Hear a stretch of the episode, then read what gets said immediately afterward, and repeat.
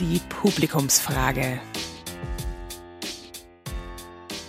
Hallo und herzlich willkommen bei Musalek und Tietze im Rausch des Lebens und unserer neuen Rubrik. Wir beantworten heute wieder eine Frage von unseren Hörerinnen und Hörern und heute habe ich von Mrs. von Instagram eine Frage bekommen und zwar ganz klassisch, ich liebe die Frage, platonische Liebe zwischen Mann und Frau. Ist das denn möglich? Herr Professor, was sagen Sie dazu? Es ist natürlich möglich, denn sonst würden wir ja gar nicht darüber sprechen äh, können. Allerdings, und insofern ist diese Frage eine sehr, sehr berechtigte, gibt es hier sehr viele Missverständnisse. Und zwar dann, äh, wenn einer eine platonische Liebe gerne leben möchte, also eine, eine Liebe, wo die Körperlichkeit in weiten Bereichen ausgespart ist, äh, wo es äh, zu keinen sexuellen Handlungen äh, kommt, welcher Art auch immer, unter andere das aber durchaus im Sinn hat. Denn dann kommt es äh, zu großen Kalamitäten, äh, die auch mit einer Besprechung in der Regel äh, nicht wirklich aus der Welt zu schaffen sind, äh, denn äh, diese erotische Liebe oder romantische Liebe oder wie immer wir sie auch bezeichnen wollen, ist ja nicht etwas, wozu wir uns entscheiden oder nicht entscheiden, sondern was uns passiert. Äh, wir fühlen uns einfach äh, zu manchen Menschen körperlich äh, sehr hingezogen und wir fühlen uns zu anderen Menschen körperlich nicht so sehr hingezogen.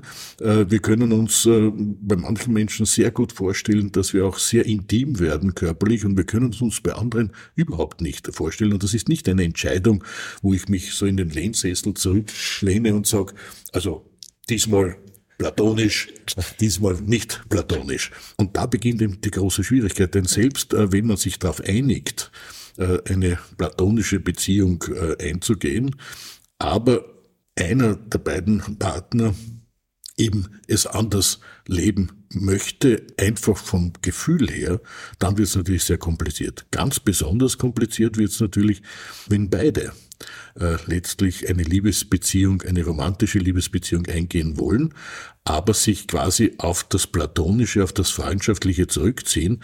Wir sehen das gar nicht selten, äh, wenn Menschen verheiratet sind äh, und sich dann, also jeweils mit einem anderen Partner verheiratet mhm. sind, sich treffen äh, und eben beginnen, intensive Gefühle füreinander zu entwickeln, äh, dann ist das sehr, sehr schwer zu leben. Also Platonische Liebe gibt es, gar keine Frage, manchmal gar nicht leicht zu leben. Mhm. Spannend. Also ich habe eine platonische Beziehung zu einem Mann und zwar mein bester Freund. Es ist ein Mann, offensichtlich. Und was da lustigerweise dazu kommt, was mich ein bisschen stört, ist ähm, das Außen. Weil er ist Single, ich bin Single, wir sind sehr, sehr eng. Wir unternehmen auch sehr viel oder hören uns fast täglich, was ja quasi dann von außen wie eine Beziehung fast gesehen wird. Und da kommen ständig dann Kommentare, warum wir nicht zusammen sind. Wir passen doch so gut zusammen.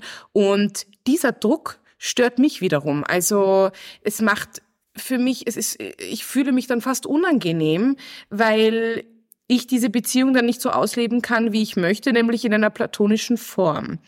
Ist das gang und gäbe, dass das dann das Außen das so beurteilt? Wie kann man sich denn da gut abgrenzen äh, vom Außen? Wir leben in einer Gesellschaft äh, der Vorurteile und auch der Stereotypien.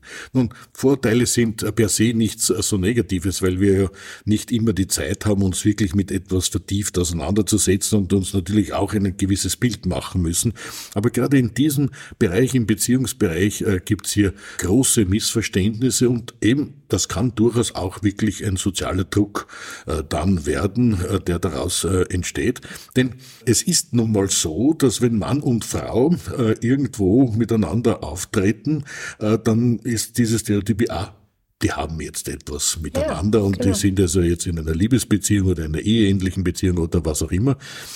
Und in der Tat ist es ja auch relativ selten, äh, dass dieser Idealfall, und das ist ein Idealfall, Gratulation ja, dafür, großartig, dass Mann und Frau eine wirklich tiefe freundschaftliche Beziehung entwickelt, ohne äh, dass äh, eben all das andere, was üblicherweise in einer Mann-Frau-Beziehung mitschwingt, äh, hier mit eine Rolle spielt. Großartig, wenn man so etwas erleben kann. Es ist nicht ganz so häufig und daher können sich viele Menschen schon gar nicht vorstellen, dass das überhaupt passieren kann und dass das auch sehr freudvoll erlebt werden kann.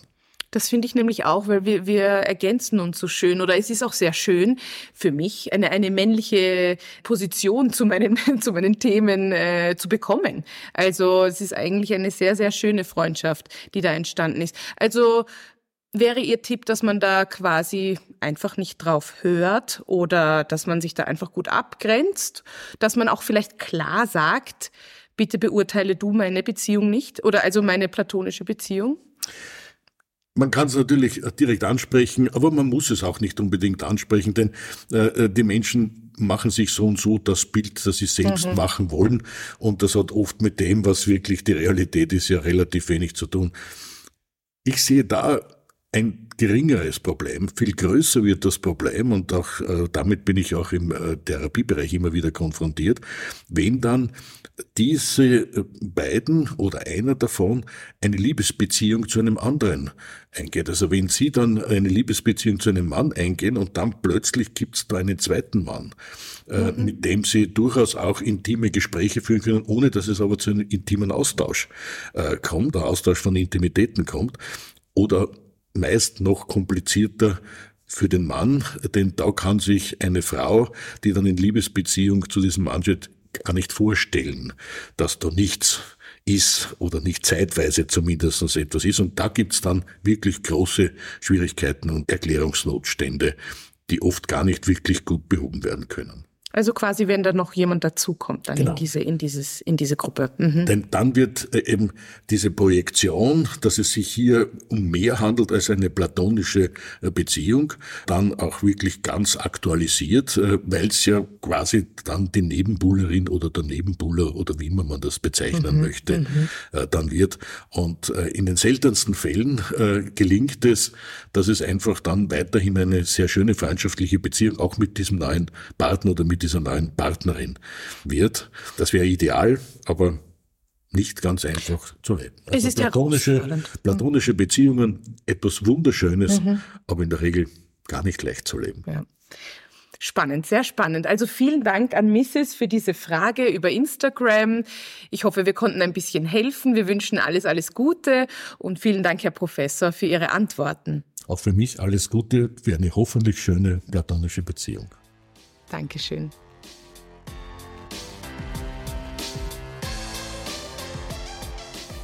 Musalek und Tietze im Rausch des Lebens ist eine Produktion von Happy House Media. Der Podcast wird produziert von Tatjana Lukasch und Asta Gretschi-Bester.